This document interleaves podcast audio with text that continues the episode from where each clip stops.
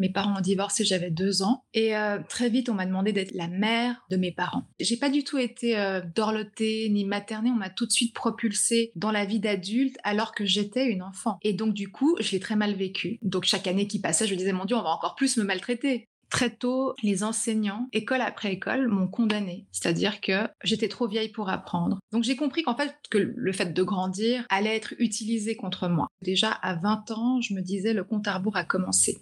Et on se rend compte en fait que vieillir, euh, c'est quelque chose d'assez formidable puisqu'on attire d'autres types d'hommes qui voient en nous une personne et pas simplement un bibelot d'étagère. Pourquoi est-ce qu'on devient intéressante à partir de 40 ans et je dirais même à partir de 50 en fait? Parce que effectivement, certaines femmes mettent un demi-siècle à se regarder avec bienveillance dans le miroir, à s'aimer, à se ficher de voilà du qu'en dira-t-on de elle, elle, ne recherche plus de manière euh, pathologique la validation dans le regard des hommes. Et c'est vrai que toutes ces femmes ce qu'elles nous ce qu'elles nous disent très clairement c'est que pour plaire indéfiniment c'est pas on n'obtient pas ça en, ayant une personnalité au service des autres, ni en ayant un corps éternellement jeune, mais en se, choisissant soi-même et en ayant cette capacité qu'elles ont toutes hein, de vivre sa vie à la première personne. Et oui, écrire ce livre, ça m'a donné vraiment des outils, en fait, finalement, pour me réapproprier mon corps et me, rendre compte, finalement, que les femmes qui vieillissent très bien, elles ont toutes la même recette. Elles se laissent pas définir par les standards patriarcaux de notre culture. Elles sont constamment euh, en train de dialoguer avec elles-mêmes. Hein. C'est-à-dire, euh, la personne qui rentre dans leur vie doit vraiment être une plus-value. Bonjour et bienvenue dans 50 ans et toutes mes dents, le podcast de celles qui abordent et traversent la cinquantaine avec optimisme et croquent leur futur professionnel à pleines dents. Parce que la seniorité est une vraie valeur ajoutée, apprenons à la savourer et la valoriser. Je suis Karine Arnéodo, coach professionnel et booster d'impact positif des carrières féminines. Je vous emmène à la rencontre de femmes inspirantes qui croquent leur futur professionnel à pleines dents avec audace et optimisme. Je vous partage également mes recettes pour nourrir votre confiance, booster votre énergie, développer votre influence, capitaliser sur vos talents, devenir votre propre opportunité et oser avec le sourire. Comment faire de ce cap tabou une période fertile, libératrice, créatrice de transformation et génératrice d'énergie?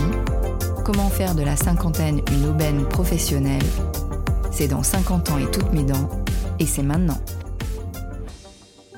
Aujourd'hui, je vous fais découvrir une auteure et journaliste, Amanda Castillo, dont le travail et le point de vue est précieux. Elle vient de sortir son nouveau livre au titre alléchant et si les femmes avaient le droit de vieillir comme les hommes aux éditions L'Iconoclaste. Ce livre est, comme Amanda aime à le dire, un livre en mouvement, un coup de gueule qui nous amène à ouvrir le champ des possibles sur notre condition de femme et comment euh, en inventer une nouvelle. Livre que je recommande aux femmes, mais également aux hommes, évidemment.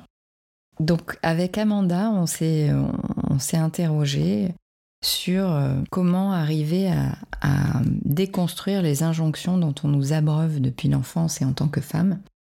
Et donc on est allé explorer euh, au travers de ce livre les façons de, se libérer de la pression du regard euh, des hommes, mais aussi de notre propre regard sur nos corps, sur nous-mêmes, sur notre pouvoir de séduction, sur surtout le temps qui passe et qu'est-ce qu'on a envie d'en faire et comment on le vit beaucoup mieux. Alors, Amanda et moi, il y a des endroits où on se rejoint et puis il y a un endroit où on se rejoint pas. Moi, j'aime affirmer mon, âge et j'en fais euh, quelque chose d'assumé que je revendique. Amanda, elle, ne, ne dit pas son âge. Donc euh, je n'aurai pas de scoop dans cet épisode là-dessus. En revanche, elle pourra nous expliquer et vous saurez pourquoi, pour elle, c'est important de ne pas poser son âge.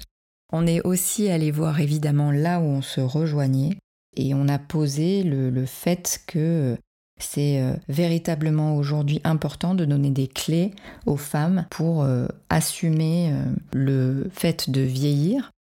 On a beaucoup parlé aussi du choix de l'homme, c'est-à-dire non pas du choix que fait l'homme, mais du choix que fait la femme de l'homme avec lequel elle veut partager sa vie et comment justement La bonne nouvelle, c'est que à 50 ans, on intéresse les hommes pour de vraies bonnes raisons et pas pour rassurer leur pouvoir de séduction ou leur orgueil ou leur désir d'immortalité, mais aussi euh, comment on intéresse des hommes plus intéressants justement, qui nous regardent pour les, pour les bonnes raisons. On est aussi allé regarder donc les trois rôles modèles qu'elle propose dans son livre, qui sont Lou Andreas Salomé, Dominique Rollin et Georges Sand, et ce qu'elles ont en commun. Ce qu'elles ont en commun, c'est de décider de leur destin, d'assumer leur indépendance et surtout de sortir des, sentiers battus. On a posé aussi le fait que euh, le changement de mentalité doit partir de nous.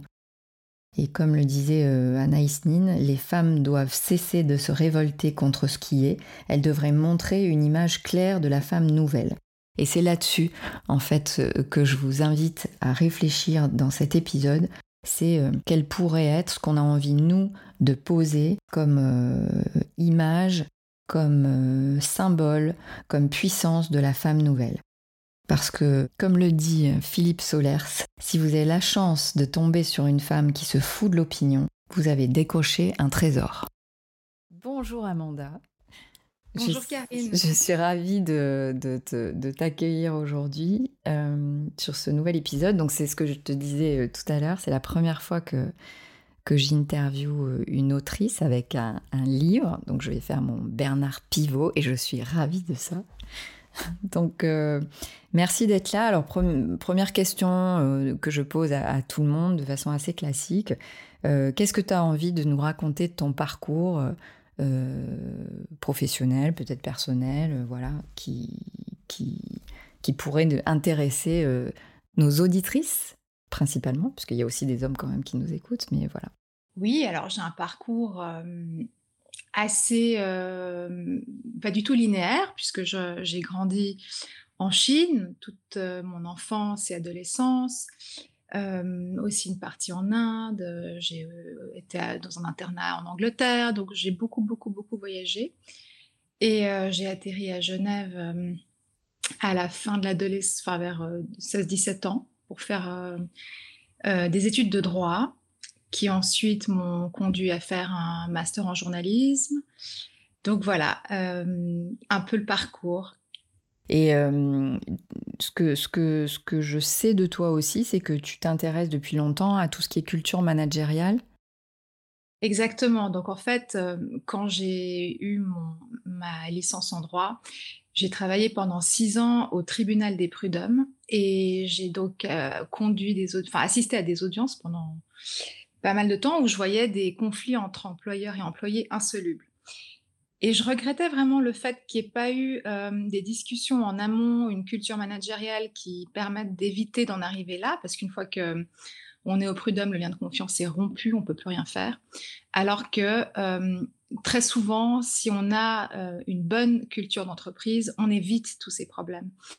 Et donc c'est ce qui m'a amené à m'interroger en fin de compte sur les moyens de, faire en sorte que les employeurs se réveillent le matin heureux de partir travailler, de, voilà, de contribuer à, à, faire fonctionner l'entreprise pour laquelle euh, euh, ils travaillent.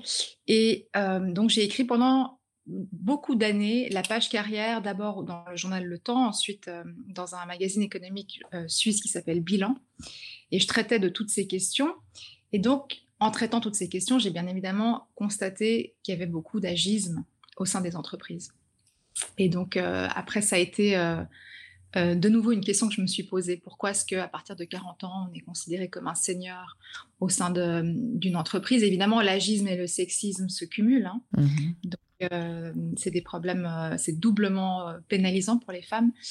Et, tout ça m'a amené à, me poser des questions aussi bah, sur la perception de la femme au sein du couple. Pourquoi est-ce que le vieillissement, qui est un phénomène naturel qui concerne 100% de l'humanité, est perçu différemment selon qu'on est un homme ou une femme. Et donc tu viens de sortir euh, un livre que je recommande à toutes et à tous, parce que je pense que ça serait bien que pas mal d'hommes lisent ce livre. Euh, le titre c'est Et si les femmes avaient le droit de vieillir comme les hommes? Alors, euh, pourquoi ce livre et pourquoi maintenant? Alors, ce livre, je l'ai en moi depuis très très longtemps, puisque déjà à 20 ans, je me disais le compte à rebours a commencé. Donc, euh, j'ai pas eu le temps de l'écrire avant, euh, pour tout un tas de raisons, mais je le, en fait, quand je me suis vraiment assise à ma table pour écrire, il est sorti euh, très rapidement. En trois mois, j'avais déjà le premier jet. Donc, c'est vraiment quelque chose qui était en état d'incubation depuis longtemps. Et en fait, c'est vrai que c'est le bon moment pour le sortir parce qu'on n'a jamais autant parlé d'agisme qu'en 2023. C'est un hasard du calendrier parce que vraiment c'est quelque chose qui m'a frappé, choqué et indigné euh, depuis, euh, depuis toujours. Je pense qu'aussi on, a tort de penser que c'est un problème qui concerne les femmes de 50 ans. Euh, les femmes de 20 ans le ressentent déjà. On sait déjà qu'on est sur la pente descendante. Donc ça concerne toutes les femmes, indépendamment de leur âge on a capté très tôt dans notre vie et à travers, enfin dans, l'environnement dans lequel on baigne, que notre valeur est corrélée à notre jeunesse. Ça, on le sait. Euh, on n'a pas besoin d'attendre 50 ans pour, s'en rendre compte. Mmh. Donc, on l'a compris à, 20 ans. Enfin, en tout cas, moi, je l'avais compris à 20 ans et je, vois très bien autour de moi, les femmes le comprennent puisqu'elles n'arrêtent pas de se faire des piqûres euh, alors qu'elles n'ont pas encore de rides. Elles n'arrêtent pas de mettre des crèmes pour prévenir l'apparition de, de tel et tel euh, rite du lion, des pas de doigts, enfin bref, donc on, le sait. Et euh, parallèlement à ça, ben, les hommes euh, ne, ressentent pas du tout cette pression puisque leur valeur est corrélée à leur statut, leur, leur avancée professionnelle, leur fortune, enfin à tout un tas de choses, mais elle ne dépend pas exclusivement de l'image qu'ils renvoient dans ce monde. Donc ça, c'est une réalité qui m'a beaucoup dérangée et j'avais besoin de, poser à plat le problème pour essayer de le dépasser comment on fait finalement, euh, comment est-ce qu'on arrive à, changer la donne. Hmm. Alors avant de, savoir comment on change la donne, hein, on va maintenir ce petit suspense, euh, j'avais envie de poser, on se rejoint à plein d'endroits. Moi, la première fois que, que, que je t'ai entendu, en fait, c'était, je crois que c'est une vidéo de Brut, quelque chose comme ça, et où justement, je me suis dit, waouh, c'est super intéressant, c'est hyper impactant. Donc après, on s'est suivi euh, sur Insta, etc. Et j'avais vraiment envie de, de, t'inviter. Et j'ouvre le livre et page 7, donc première chose que je, que je lis. Et là, je me dis, attends, en fait, on se rejoint sur plein de choses, mais il y a un truc sur lequel on se rejoint pas du tout. C'est sur comment assumer son âge. C'est-à-dire que, enfin, moi, c'est vraiment quelque chose qui fait partie justement du si je peux dire, du combat, en tout cas, c'est de l'assumer, de le revendiquer pour euh, dédramatiser ça. alors moi, jeune, c'était l'inverse, c'est-à-dire j'ai toujours fait plus jeune, du coup, c'était un peu, je disais jamais mon âge parce qu'en fait, je le vivais super mal. et plus je vieillis, et, plus je suis OK avec ça, j'en suis fière. Et toi, ce que je peux ressentir, c'est l'inverse, c'est-à-dire tu, tu le caches. Donc, on ouvre le livre et, on tombe là-dessus. Donc je te cite. J'ai commencé à mentir sur mon âge à 10 ans.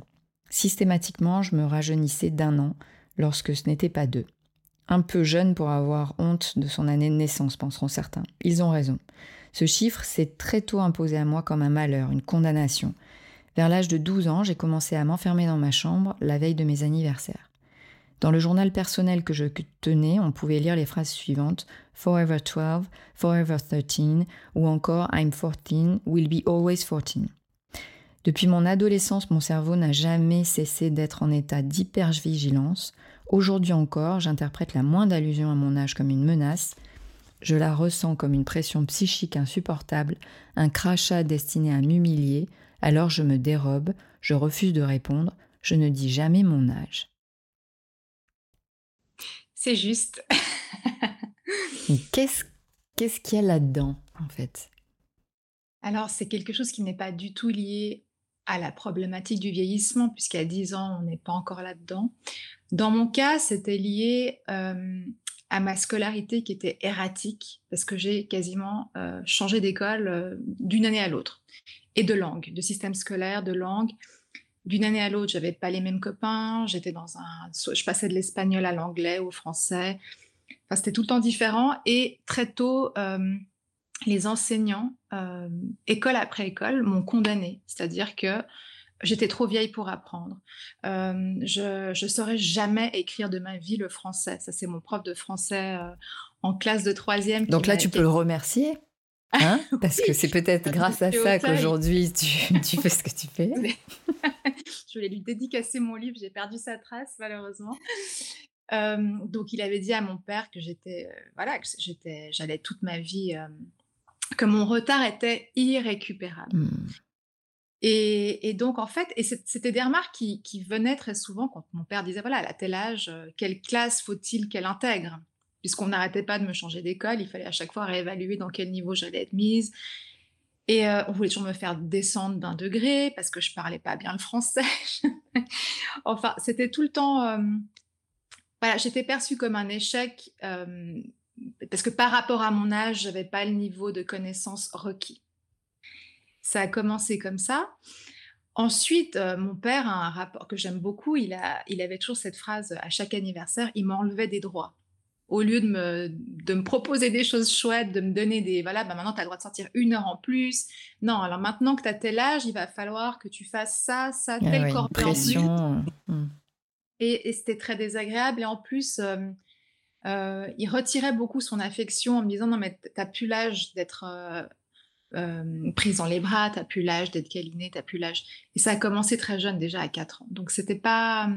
Donc j'ai compris qu'en fait, que le fait de grandir, allait être utilisé contre moi. Ah, c'est intéressant. Euh, là où ça m'amène, c'est moi, la croyance dans ma famille, c'était 7 ans l'âge de raison. C'est-à-dire qu'à partir de 7 ans, terminé. Comme tu dis, comme si on passait à l'âge adulte et comme si, euh, du coup, euh, il y a une espèce de responsabilité. Il y a peut-être effectivement moins de, moins d'affection, je sais pas, mais moins de marque d'affection, et quelque chose de... Euh, et, de façon assez abrupte. Hein. Maintenant, tu as 7 ans, donc ça y est. Alors que bon, enfin, 7 ans, tu vois. Oui, euh, exactement. Ah bah, c'est tout à fait ça que j'ai ressenti, sauf que moi, ça a commencé à 4 ans. Mes parents ont divorcé, j'avais 2 ans. Et euh, très vite, on m'a demandé d'être la, mère enfin, de, mes de mes parents. Tu, es, tu, es, tu, tu, tu as des frères et sœurs? Des demi. D'accord. Et tu es l'aîné je suis l'aînée. mon mmh. père a refait sa vie avec d'autres enfants. et donc, en fait, on m'a mis dans l'avion parce que mon père habitait à Pékin, ma mère habitait à Genève. Je prenais l'avion toute seule déjà à 4 ans. Enfin, avec l'hôtesse, évidemment, qui m'accompagnait. Mais, tu pilotais l'avion à 4 ans. je pilotais l'avion toute seule. Mais je me souviens de ces voyages en avion toute seule, sans. sans enfin, j'ai pas du tout été dorlotée ni maternée. On m'a tout de suite propulsée dans la vie d'adulte alors que j'étais une enfant. Et donc, du coup, je l'ai très mal vécu. Et euh, donc, chaque année qui passait, je me disais, mon Dieu, on va encore plus me maltraiter. Et, donc, c'était ça, en fait, ma, grande euh, angoisse. C'est que, alors qu'en fait, c'était un prétexte pour des parents qui, déjà, à la base, ne voulaient pas s'occuper de moi. Euh, c'était comme ça, en fait. Même s'ils m'aimaient beaucoup, j'étais une sorte de fardeau. Donc, ils étaient soulagés de me voir prendre mon autonomie, toute relative, hein, parce qu'à 5 ans, je ne sais pas à quel point on est autonome. Mais, très vite, on m'a dit, il faut que tu prépares tes repas, il faut que tu, faut que tu saches euh, voilà, euh, où sont les choses dans la maison, tu, voilà, tu te débrouilles en gros. Et euh, donc, c'est vrai que je trouve ça incroyable et je me suis... Je, je remarque en fait, maintenant que j'ai une fille qui a le même âge que moi, que je n'oserais jamais laisser seule sans babysitter si par exemple je sors le soir moi, on me laissait tout le temps seule. Enfin, il y a des choses comme ça qui, m'apparaissent euh, comme de la véritable maltraitance. À l'époque, je pensais que non, en fait, que j'étais suffisamment grande. Mais, mais je l'ai quand même vécu comme une violence. Mmh. Et donc, ça vient de là. C'est le, le, on va dire que c'est le trauma originel. Et ensuite, en grandissant, je me suis bien évidemment aperçue qu'on vit dans une société agiste. Ah. Donc ça n'a fait que rajouter du sel euh, sur la plaie qui était déjà béante. Et puis donc du coup, euh, tout m'apparaît beaucoup plus, euh, comme j'ai cette hypersensibilité de base, c'est encore plus marqué chez moi. Hmm. Et donc là où on se, là où on se rejoint, euh, c'est euh, vraiment donc ce que, ce que alors le, livre il est en tout cas moi je l'ai perçu en deux parties. Euh, parce que c'est vrai que quand je l'ai commencé, ce que je te disais quand on préparait l'interview, j'étais en Égypte euh, pour une semaine où je nageais avec les dauphins, donc en mode super cool. J'ai commencé le bouquin et là je me suis dit, c'est très lourd. C'est-à-dire que vraiment je suis au bon endroit pour lire ce livre? Le, le, le, la première partie m'a m'a mise vraiment mal à l'aise en fait. alors avant d'aller sur la deuxième partie qui au contraire met beaucoup plus en, en, extension, qu'est-ce que tu as voulu dire dans cette... Qu'est-ce que tu as voulu montrer et passer comme message dans cette première partie? Alors, tu as tout à fait raison quand tu dis que c'est un livre en mouvement. D'abord, je pose le constat. Euh, donc, on sent que la colère monte, mais je laisse pas la lectrice seule avec cette colère. Hein. Le but, c'est d'en sortir. Donc, euh, mais pour en sortir, il faut d'abord euh, être au clair sur les raisons pour lesquelles notre vieillesse est si problématique aux yeux de certains hommes. Parce que quand on est au clair vis-à-vis -vis de ça, en fait, on n'a plus du tout envie d'être regardé par, euh, par un certain type d'homme. Mmh. Et ça, c'est très libérateur, en fait. Parce que c'est cette fameuse phrase de John Berger qui dit Les hommes regardent les femmes, les femmes se regardent en train d'être regardées. Et en fait, quand on se regarde en train d'être regardé, on oublie de lever la tête et de regarder qui nous regarde et pourquoi cette personne nous regarde? C'est un exercice qui est vraiment et qu'est-ce qu'elle regarde chez nous aussi? Qu'est-ce qu'elle regarde chez nous, effectivement. Et, c'est un exercice qui est très utile parce qu'une fois qu'on a compris les motivations de certains hommes toxiques, hein, qui sont vraiment dans des rapports de pouvoir et de domination, on n'a plus du tout envie d'être regardé. Donc tout à coup, on n'est plus dans l'auto-apitoiement, l'atmosphère est à la liesse. Et on se rend compte en fait que vieillir, c'est quelque chose d'assez formidable puisqu'on attire d'autres types d'hommes qui voit en nous une personne et pas simplement un bibelot d'étagère, euh, un sexe ou accroché le reste de leur jeunesse pour la retenir, enfin vraiment qui nous, qui nous perçoivent comme des individus pleinement. Et, donc c'est pour ça aussi que voilà cette première partie elle met en colère et en même temps cette colère elle est, utile. Et euh, donc euh, tu, parles de pas mal de, gens très connus hein, dans cette première partie. Qu'est-ce que tu pourrais euh, nous partager peut-être comme exemple que tu nommes pour illustrer justement ce type d'homme? Bah, Je pense qu'on a beaucoup glamourisé le couple Gainsbourg-Birkin. Hein. c'est vraiment un couple qui fait rêver encore aujourd'hui les, beaucoup de jeunes femmes. Et en fait, c'est vraiment un cas typique de domination. Et Birkin le dit très clairement dans son journal intime à 25 ans, elle est déjà terrorisée à l'idée de, vieillir. Et euh, on sait par exemple que Gainsbourg a commencé à, mal vivre leur relation quand elle, quand elle s'est réappropriée son image, quand elle a contesté son autorité, quand elle a commencé à lui dire non, je ne vais plus m'habiller comme ça, je préfère mettre euh, tel, tel habit. Quand c'était plus une sorte de poupée qui pouvait euh, modeler, façonner à sa guise. Gainsbourg, c'est vraiment il est tout long dans une sorte de posture de pygmalion. Donc, il transforme une femme pour mieux la revendiquer, pour mieux se l'approprier. D'ailleurs, il lui dit euh, Sans moi, euh, tu n'es rien, c'est moi qui t'ai créé. Et euh, bah, en fait, l'amour, c'est quand on considère l'autre, que l'autre existe au même titre que nous-mêmes. Hein, donc, c'est pas de l'amour. Mais ça, on a de la peine à, le, voir parce que la culture a, beaucoup euh, glamourisé cette histoire. Donc c'est bien de, reprendre cette parole et de la, et de la lire euh, sans le prisme euh, voilà, glamour qu'on appose à chaque fois quand on, observe ces deux personnes. Et donc la deuxième partie du parce que j'ai pas trop envie de m'apesantir sur la première, comme, tu, comme tu peux te rendre compte. Mais bon, la première, donc on fait la liste de tout ce qui pourrait être toxique comme type de relation et comme type de, de, de personnes. Il y a aussi évidemment euh, cette quête d'immortalité euh, en étant avec, euh, avec des femmes plus jeunes. Voilà. Oui. Y a des hommes voilà, qui souhaitent projeter un âge différent du leur. Hein. Ils pensent qu'il y a une sorte d'illusion qui s'opère comme ça. On va pas voir qu'ils ont 30 euh, ans de plus que leur, que leur copine euh, s'il s'affiche au bras d'une femme de 25 ans, euh, alors qu'en fait, euh, au contraire, hein, c'est le signe indubitable du basculement vers la vieillesse quand on commence à faire ça. Mais voilà, ils pensent que ça va les rajeunir. Beck BD, il dit Je suis un vampire qui aspire le sang des jeunes femmes pour rester moi-même éternellement jeune. Charlie Chaplin aussi faisait beaucoup ça. Et euh, donc, en fait, il y a cette volonté de dominer en étant le plus âgé du couple, mais aussi, voilà, euh, le fait que soi-même, euh, on ne veut pas se voir vieillir. Donc, en gros, en fait, on voit très bien que c'est des hommes fondamentalement assez névrosés, quelque part, hein, ceux qui sont dans ces, dans ces dynamiques-là. Et est-ce que nous, en tant que femmes, on a envie d'attirer ces gens-là dans nos vies ou est-ce qu'on veut plutôt des hommes bien dans leur peau, euh, qui acceptent que la vie, euh, voilà, il y a un espace-temps, euh, on est tous là de manière provisoire dans ce monde, c'est pas grave, profitons-en.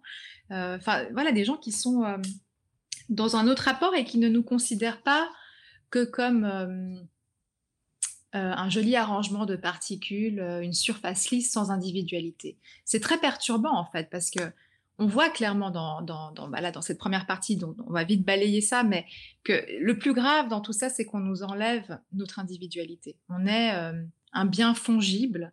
Euh, on peut être remplacé par n'importe quel euh, autre vingtenaire aux dimensions similaires. Donc en fait, c'est ça qui est de plus terrifiant et d'angoissant dans, dans, ce, dans ce type de relation. D'ailleurs, les femmes ressortent très cabossées. Hein. Euh, on les envie parce qu'on se dit ça doit être génial d'être la muse d'un grand artiste, d'être immortalisé dans un livre. En fait, euh, il n'y a rien de plus euh, oppressant. Parce que ça se nourrit en fait d'une dynamique de pouvoir, de, voilà, il y, a un prix là-dedans à payer mmh. qui, est, invisible, qu'on ne perçoit pas tout de suite. Oui, ce que, ce que je pourrais imaginer, c'est qu'elles sont peut-être pas conscientes de ce qui leur arrive. Enfin, ouais. Alors, quand on lit Jane Birkin, elle en est très consciente, hein, mais elle en était consciente à cette époque-là ou elle en est devenue consciente? Elle en était consciente au moment de le vivre. Mais elle n'arrivait pas à s'émanciper parce hmm. que euh, la culture offre très peu d'appui aux femmes hein, pour s'émanciper. C'est ça aussi. Alors maintenant, avec le féminisme et tous les mouvements, euh, euh, tous les livres qui sortent, on commence à avoir des appuis. Mais c'est aussi une démarche. Soi-même, on doit vouloir les rechercher. Hein. On n'est pas toutes dans cette démarche-là. Hmm beaucoup de femmes euh, encore qui, ont des, qui ont tellement intégré le patriarcat qu'elles euh, voilà, qu'elles acceptent euh, l'état de fait.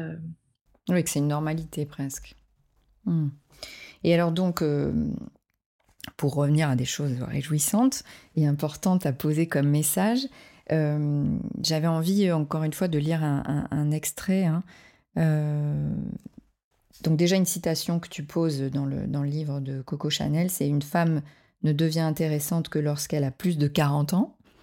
Bon, là, il y a quand même un... Ça voudrait dire qu'elle n'est pas intéressante avant, je suis pas tout à fait d'accord là-dessus, mais en tout cas, euh, à regarder qu'est-ce que ça veut dire être intéressante. Et puis, euh, euh, tu poses aussi le fait de prendre de l'âge, c'est précisément gagner en assurance, en force, en professionnalisme. C'est apprendre à résister à l'intimidation et à mieux défendre ses perceptions, ses analyses, son point de vue c'est ne plus écouter les voix dévalorisantes émanant de l'extérieur qui assourdissent celles du dedans et brouillent le regard porté sur soi, c'est réaliser que la présence à soi-même est la condition sine qua non d'une relation authentique avec les autres, c'est apprendre à dire les choses sans minauder, sans se cacher, sans chercher l'approbation des autres, c'est ne plus être fragmenté. Oui, je pense que pourquoi est-ce qu'on devient intéressante à partir de 40 ans et je dirais même à partir de 50 en fait? Parce que effectivement, certaines femmes mettent un demi-siècle à se regarder avec bienveillance dans le miroir, à s'aimer, à se ficher de voilà du qu'en dira-t-on, de, de elles, ne recherchent plus de manière pathologique la validation dans le regard des hommes. Et ça, c'est hautement intéressant. Euh, c'est-à-dire quand on est dans son axe, euh, qu'on est centré, c'est, je, pense que on a toutes fait l'expérience d'être en compagnie de femmes qui sont bien dans leur peau, euh, qui ne recherchent pas systématiquement à voir l'effet qu'elles produisent dans le regard de l'autre. Et, ces femmes-là nous, inspirent, hein, nous élèvent. Mais généralement, elles sont pas très jeunes. elles sont pas, n'ont pas 20 ans. Donc c'est pour ça, je pense que Coco Chanel a cette citation.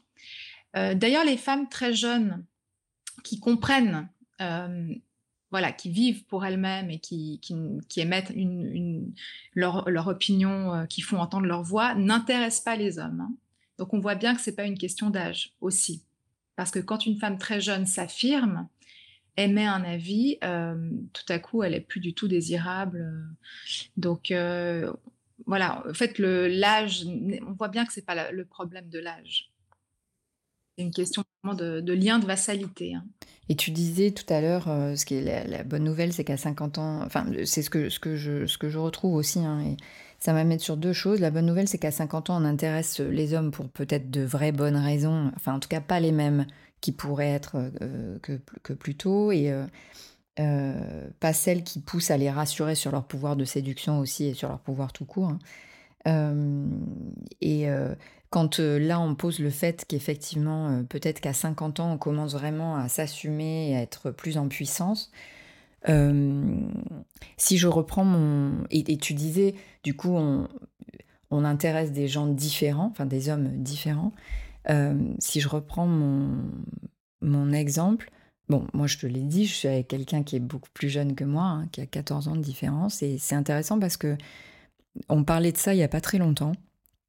Ça fait deux ans qu'on est ensemble, donc on faisait un peu le point. Et je lui disais, qu'est-ce que tu apprécies dans notre relation particulièrement?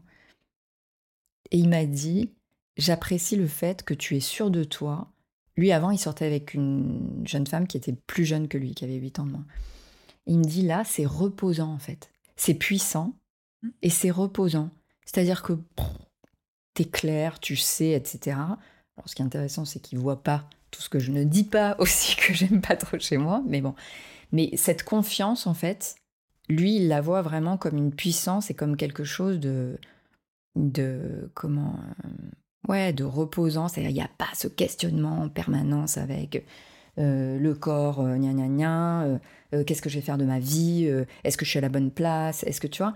Donc, j'ai trouvé ça super intéressant venant de quelqu'un, enfin d'un homme pour le coup plus jeune, parce que là, il ramène, tu vois, il fait vraiment la comparaison en fait avec euh, une, femme qui est plus jeune et une femme qui est plus âgée et qu'est-ce que ça amène mmh. dans la relation? Oui, oui, oui. Alors, euh, enfin, lui, visiblement, c'est quelqu'un qui n'a qui n'a pas besoin de sentir un lien de dépendance, enfin, qui n'a pas besoin de sentir que la femme dépend de lui pour euh, pour se sentir aimé. Il aime cette force justement.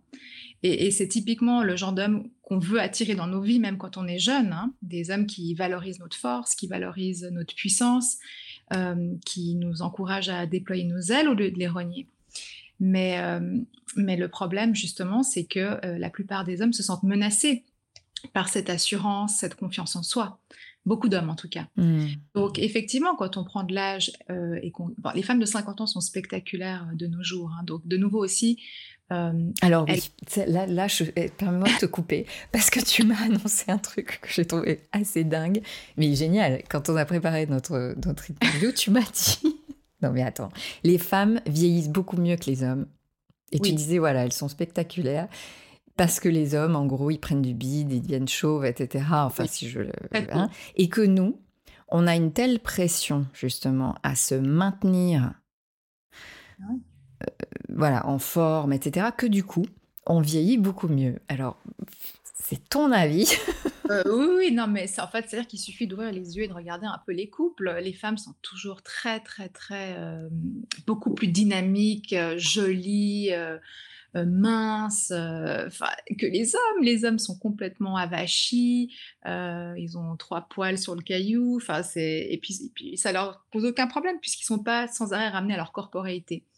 Mais c'est pour ça que beaucoup de femmes qui quittent leur mari ou qui se font quitter retrouvent généralement des hommes qui ont 10, 15 ans de moins qu'elles, qui ressemblent davantage à, ce qu'elles sont, c'est-à-dire euh, des, personnes euh, encore euh, qui, bien maintenues que des hommes de leur âge qui ne correspondent pas du tout à... Il y a vraiment un gap hein, qui se fait, clairement, clairement. Donc ça, c'est le bénéfice de cette pression, en fait, qu'on se met. Bah oui. Bah oui, clairement. Il faut toujours un bénéfice. Euh, je voulais aussi partager, alors, de, avant d'aller sur effectivement les trois euh, rôles modèles que tu as choisis pour ton, pour ton livre, il y a un passage euh, où tu partages ce que j'ai appelé les, les, les, trucs et astuces pour, pour être belle, et notamment tu nommes Audrey Hepburn, et donc tu dis Je vais retrouver ça. Voilà. Truc et astuce pour être belle. Pour avoir des lèvres attirantes, prononcer des paroles de bonté, pour avoir de beaux yeux, regarder ce que les gens ont de beau en eux, pour rester mince, partagez vos repas avec ceux qui ont faim, pour avoir de beaux cheveux, faites qu'un enfant y passe sa main chaque jour. La beauté d'une femme n'est pas dans les vêtements qu'elle porte, son visage ou sa façon d'arranger ses cheveux. La beauté d'une femme se développe avec les années. Bon, et là où ça me met, c'est que quand même, euh, on est encore sur le rester belle. On est encore sur cette injonction, comme si c'était, tu vois, la beauté était le Graal, c'est-à-dire la référence euh, en termes de valeur donnée à une femme. Et mmh, mmh, ça, mmh. ça pourrait me déranger. Tu vois, on est, on est quand même. Nous, c'est ça le truc, c'est il faut rester belle, faut, on te dit pas, il faut rester intelligente, il faut rester puissante, il faut rester, tu vois. Alors ce passage, je l'ai mis là euh, uniquement pour dire en fait que euh, je, pense qu'elle a tort, hein, Audrey Hepburn. Je pense qu'en fait, euh, on est très belle quand on est en colère, on est très belle, enfin quand on s'affirme. Et en fait, son secret à elle, pourquoi est-ce qu'elle a vieilli de manière sereine C'est parce qu'elle avait un homme à ses côtés, déjà plus jeune qu'elle, et qui ne lui répétait pas toute la journée qu'elle était en train de décliner. Et c'est ça que j'ai voulu souligner en fait, parce qu'il y a beaucoup de violences agistes au sein des couples, hein, quand on vit avec un partenaire qui nous rappelle sans arrêt qu'on ne ressemble plus à la personne qui a su euh, le séduire 20 euh, ans euh, auparavant, que c'est comme un coup de canif dans le contrat, comment quelle, quelle, audace de, de se laisser vieillir. Et donc en fait, beaucoup de femmes vivent ça au sein de leur couple, et c'est véritablement ça qui les mine et donc, quand on a la chance de vivre avec quelqu'un qui nous dit, bah non, en fait, t'es solaire, t'es merveilleuse, euh, c'est un peu l'effet, euh, l'effet Pygmalion. Mmh. Donc, euh, enfin, ça donne un, une, ça nous permet de vieillir de manière extrêmement sereine. Et c'est ce qu'elle vivait, Audrey Hepburn, et elle n'en parle pas. Elle dit non, non, il faut prononcer des paroles douces et gentilles. Je suis pas, pas tellement d'accord avec ça. Et du coup, ça fait bien le, ça fait bien le, comment, le lien avec justement les trois, euh, les trois modèles que tu as choisis euh, dans ton, dans ton livre. Et, euh, et cette phrase justement de, de Ralph Waldo Emerson où, il dit donc que être vous-même dans un monde qui essaye constamment de faire de vous quelqu'un d'autre est le plus grand des accomplissements. Donc déjà ça, à poser, je trouve ça assez puissant. Et euh, donc, toi, tu prends, tu prends trois, trois euh, femmes emblématiques. La première, c'est Lou Andrea Salomé. la deuxième, c'est Dominique Rollin. Et la troisième, c'est Georges Sand. Et donc, ce qu'elles ont en commun, après, on va aller euh, évidemment regarder, mais. Alors, au-delà que. chacune choisit un peu sa façon d'être. Mm-hmm. mais en tout cas, c'est toute une façon d'être singulière, c'est-à-dire elles acceptent leur singularité, elles la revendiquent euh, leur première priorité, c'est de se rapprocher de leur source, d'être vraiment elles-mêmes. Et, euh, et c'est ce que tu dis qui est le plus séduisant, c'est de pas s'oublier pour l'autre ou dans le regard de l'autre, mais véritablement de, de, prendre soin de soi. Alors, je suis avec, pour, pour la, la du monde, c'est euh, ma référence, là, tout un coup qui me vient, je n'avais pas préparé, mais c'est ce qui me vient, c'est Samantha dans Sex and the City, qui dit la fameuse phrase Je t'aime vraiment, mais je m'aime plus que toi. Je me souviens. Ça, c'est le truc, tu vois. Je me choisis moi, en fait. Exactement. Alors, il n'y a rien de plus, euh, de plus érotique qu'une personne qui se choisit elle-même en premier, finalement. Et c'est vrai que toutes ces femmes, ce qu'elles nous, disent très clairement, c'est que euh, pour plaire euh, indéfiniment, c'est pas on n'obtient pas ça en, ayant une personnalité au service des autres, ni en ayant un corps éternellement jeune, mais en se, choisissant soi-même et en ayant cette capacité qu'elles ont toutes hein, de vivre sa vie à la première personne. Et donc, euh, alors, donc euh, euh, la première, par exemple, comment elle fait? Lou Andreas Lou Andreas Salomé, elle est assez fascinante parce qu'elle a, elle a complètement envoûté des monstres sacrés comme Nietzsche, comme Freud, comme Rilke. Et, mais c'est marrant parce que elle, elle s'est jamais laissée dominer par eux. Donc ils ont voulu à un moment donné la réduire à l'état de muse, la façonner d'une certaine manière. À chaque fois que l'un d'entre eux lui dit veut la soumettre, il disparaît en fait de son champ de vision. Donc en fait, elle, euh, elle fait ce que les hommes font. En fait, les hommes ne nous voient plus quand on a des cheveux blancs et des rides. Elle, elle ne voit plus les hommes quand ça devient des dominants qui veulent la soumettre. Et donc elle a toujours ce réflexe en fait de, conserver sa, sacro-sainte liberté. Et bon, elle est, elle reste toujours indépendante économiquement. Hein. Ça, c'est vraiment le nerf de la guerre parce que mmh. la capacité d'être soi-même commence toujours avec l'argent nécessaire pour la financer.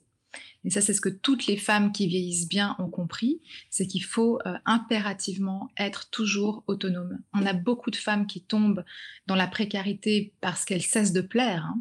Donc euh, c'est là où en fait on se rend compte que bah oui en fait notre survie est liée au bon maintien de notre corps. Si on est indépendante économiquement, on a toute la latitude pour vieillir comme le font les hommes.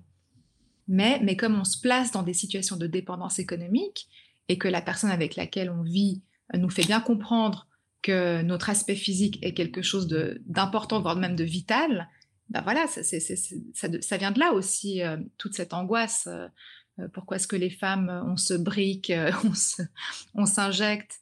Parce que aussi la, survie de beaucoup de femmes dépend de ça.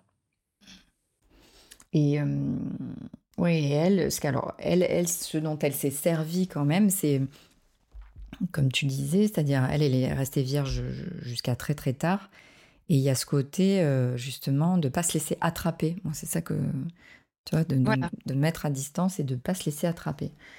Euh, et euh, ouais, ce que, ce que j'ai noté là, c'est une femme qui est hors de toute inféodation, de tout cliché et qui avance dans la vie aussi libérée qu'un oiseau dans le ciel. C'est exactement ça, c'est ce qui nous montre en fait.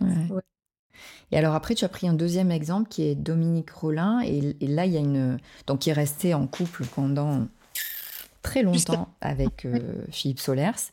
Et lui dit d'elle, si vous, si vous Pardon. Si vous avez la chance de tomber sur une femme qui se fout de l'opinion, vous avez décroché un trésor. Et oui, parce qu'en fait, Dominique Rollin a, 45 ans, elle porte des petites jupes, euh, elle, euh, elle se dit pas, tiens, cet homme a 20 ans de moins que moi, qu'est-ce qu'il veut Est-ce qu'il veut une MILF euh, Non, non, elle interroge ses sensations. Il me plaît, je lui plais, pourquoi pas, elle y va. Euh, et aussi, en fait, quand il la quitte pour une femme qui a 25 ans alors qu'elle en a 50, elle tombe pas du tout en dépression. Elle lui dit, je suis désolée, hein, pardonne-moi d'être désespérément heureuse. Et en fait, cette joie, euh, agit comme un aimant. Donc, elle, euh, Philippe Solers revient sans arrêt vers elle parce que c'est tellement euh, attirant une femme qui, qui ne dépend pas de vous pour son bonheur finalement. Elle a trouvé la source. Personne n'a la main sur l'interrupteur. Donc, c'est elle qui décide quand elle est triste, quand elle est heureuse. En tout cas, pas Solers qui va lui dire bah, maintenant, tombe dans un gouffre parce que j'ai rencontré une femme de 25 ans et, je pars avec elle. Donc, non. Et cette joie, en fait, elle la puise dans son travail. Donc ça dépend qu'elle finalement de rester euh, saine, heureuse, équilibrée. Et sa forme, euh, elle s'explique par sa discipline. Tous les jours, elle écrit sa page. Et donc, en fait, ce qu'elle nous dit, c'est qu'on pourrait enrichir la médecine d'un nouveau remède anti-âge qui est l'écriture. Mais en réalité, ce que je dis dans le livre, c'est que n'importe quelle activité qui permet de se penser comme un, être achevé, entier, est un remède anti-âge. Et c'est pour ça que les femmes, on doit être dans la création. Ouais, on doit décider. Ce que j'entends, c'est vraiment ça. Hein. C'est comment tu décides ce qui est bon pour toi, comment tu te rapproches de tes essentiels et, euh, comment tu te centres, comme tu disais tout à l'heure. Hein, il y a vraiment ça. Et euh, là où ça m'amène, c'est, moi, c'est ma croyance et c'est pour ça aussi que je fais ce podcast. C'est, euh, ça doit partir de nous, c'est-à-dire euh, comment nous on décide de faire changer les mentalités, d'agir différemment en partant de chacune, hein, que chacun décide ce qu'elle a envie de porter. Et là, ouais, j'ai envie de, lire un autre passage donc ça commence par euh, une citation de, Nin qui dit Donc les femmes doivent cesser de se révolter contre ce qui est, elles devraient montrer une image claire de la femme nouvelle. Et ensuite, tu, tu bascules donc sur euh, Mona Chollet. Seul un changement de mentalité globale pourrait réellement rétablir l'équilibre. Et tu dis, j'ai envie de lui répondre avec les mots de l'explorateur Théodore Monod, très souvent, un changement de soi est plus nécessaire qu'un changement de situation. Ou de ceux du psychanalyste autorant, tout accomplissement intérieur modifiera la réalité extérieure. Donc la, la question n'était plus à quand un changement de la conscience collective, mais qui suis-je? Qu'ai-je envie de vivre? Qu'est-ce qui peut émaner de moi? Étant précisé qu'il n'est jamais trop tard pour choisir ce que l'on souhaite devenir. Et ça, je suis mais complètement d'accord avec ça. Oui, en fait, c'est qu'on dépossède beaucoup les femmes de leur pouvoir en leur expliquant, voilà, euh, la réalité est comme ça, on est dans une société patriarcale, euh, voilà l'état de fait, on énumère tout ce qui va pas. Et en fait, on se sent prisonnière d'un environnement qui nous étouffe, qui mine notre santé mentale. Et ce que j'ai voulu dire dans ce chapitre, c'est qu'en réalité, euh, quand il y a une phrase en anglais, un proverbe subsaharien, When there is no enemy within, The enemy outside you cannot hurt you. Quand il n'y a pas d'ennemi à l'intérieur de soi, l'ennemi à l'extérieur ne peut pas nous faire de mal. Et donc, en fait, le, travail, vraiment, c'est de, de, renforcer euh, ce qui nous fait du bien, d'être vraiment. c'est quelque chose de vraiment d'intérieur. Parce que euh, notre comportement va nécessairement avoir un impact sur la réalité extérieure, sur les, interventions qu'on va avoir avec les hommes de nos vies. Hein. Donc, euh, tout part de soi, quelque part. Donc, on n'a même pas besoin d'essayer d'influencer les autres, de les changer. À partir du moment où on se change soi-même, c'est un effet de domino. Et tout à coup, des hommes incroyablement patriarcaux et misogynes se mettent à nous traiter avec respect. C'est ce que nous montre Lou Salomé, hein, parce qu'elle, par exemple, euh, parce qu'elle se perd jamais de vue, en fait, elle force l'autre à la regarder. Évidemment, c'est quand tu changes le regard sur toi, ça change le regard des autres. Hmm. C'est ça, exactement. Et donc ça, ça nous redonne quelque part euh, notre pouvoir. On n'est plus victime d'un environnement, on peut influer sur cet environnement par notre attitude. Et je me demandais, euh, parce que là tu m'as dit que tu es sur un nouveau projet, et déjà, je me demandais qu'est-ce que l'écriture de ce livre a fait bouger chez toi ou qu'est-ce qu'elle a posé euh, Comment ça t'a impacté? Alors déjà, d'une part, euh, comprendre les dynamiques à l'œuvre dans, dans tout ce qui se trame derrière la question de l'âge, ça m'a fait du bien parce que j'ai aussi vraiment compris euh, qu'il y avait enfin, toute une industrie hein, qui travaille à plein temps pour redéfinir la beauté féminine selon une image fantasmée de la femme enfant. Donc y a voilà pourquoi est-ce qu'on nous dit euh, épilez-vous? Enfin, il y a une culture pédophile qui irrigue toute notre société. Ça, j'en avais pas conscience. Ensuite, euh, ça formate l'imaginaire érotique de nombreux hommes. Hein. Donc, je me suis rendu compte en fait que finalement, beaucoup d'hommes aspirent à aimer des femmes de 50 ans, mais ils n'y arrivent pas parce qu'on leur propose des produits culturels qui n'érotisent et sexualisent que des enfants. Donc en fait, les hommes sont aussi prisonniers de ça. Donc j'ai pu discuter avec des hommes de bonne foi, hein, euh, progressistes, de voilà leur faire comprendre et dépasser certains mécanismes. Les autres, bah, quelque part, on a envie de ne plus interagir avec eux. Donc on ne souffre plus du fait que voilà, ils vont nous ramener à notre condition d'objet. On ne les voit plus, comme Lou Salomé. Et oui, écrire ce livre, ça m'a donné vraiment des outils en fait finalement pour euh, pour me réapproprier mon corps et me, rendre compte finalement que les femmes qui vieillissent très bien, elles ont toutes la même recette. Elles se laissent pas définir par les standards patriarcaux de notre culture. Elles, euh, elles sont constamment euh, en train de dialoguer avec elles-mêmes. Hein. C'est-à-dire, euh, enfin, la personne qui rentre dans leur vie doit vraiment être une plus-value. Ça ne doit pas être quelqu'un qui, qui va. Elle ne s'oublie jamais. Et c'est ça, en fait, qui est, qui est tellement important parce que on apprend tellement aux femmes à s'oublier, à être euh, dans l'écoute de l'autre. Euh, donc du coup, c'est très compliqué pour nous de se dire bah, qu'est-ce que je veux moi, puisqu'on n'a pas du tout été euh, formaté à ça. Hein. Et, voilà, ce petit rappel de se dire bah voilà, voilà ce qui va faire que que, que tu vas pouvoir vieillir avec grâce, c'est le fait de, déjà être indépendante économiquement, de trouver ma passion, ce qui rallume, euh, ce qui, provoque chez moi ce feu intérieur, donc la lecture, les, conversations stimulantes avec d'autres femmes. Je trouve aussi la sororité, c'est quelque chose d'assez incroyable qu'on a la chance de vivre, nous les femmes. Hein. Les hommes sont très, euh, ont, des, ont des rapports entre eux qui sont très pas, aussi nourrissants que ceux que nous, on peut avoir entre nous, euh, les femmes. Donc, c'est un grand bonheur. Et donc renforcer les amitiés féminines, euh, voilà, toutes ces choses-là qui font que finalement on sort de notre condition d'objet. J'ai pu poser tout ça à plat. Et donc du coup, là, tu es en train de commencer un nouveau livre. Voilà.